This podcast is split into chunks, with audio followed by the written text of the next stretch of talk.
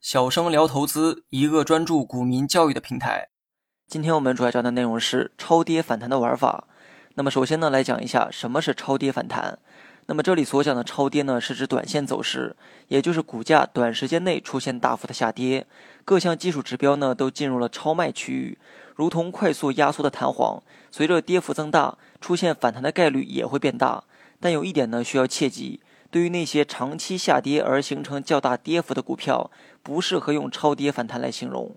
那么接下来再来讲一下超跌反弹的条件。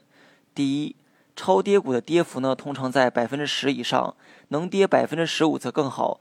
这其中呢跌停的情况要排除，而且下跌途中呢不能有任何阳线出现，一定得是快速连续的下跌。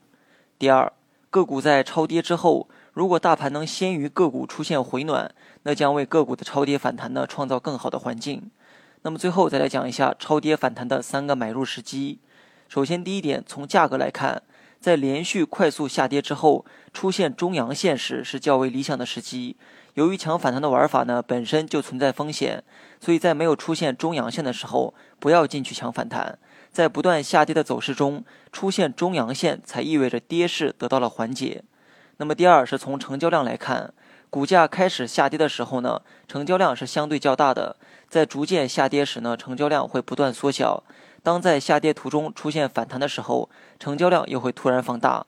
如果股价配合这样的成交量，则有利于你更准确的去抢反弹。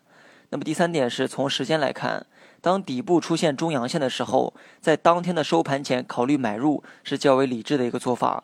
那么最后呢，还要说明一点。买入之后，如果有利润，记得要及时兑现，见好就收。因为超跌本身呢是股价整体变弱的一个信号，随后出现的反弹呢只是情绪上的抵触，并不能视为趋势的反转。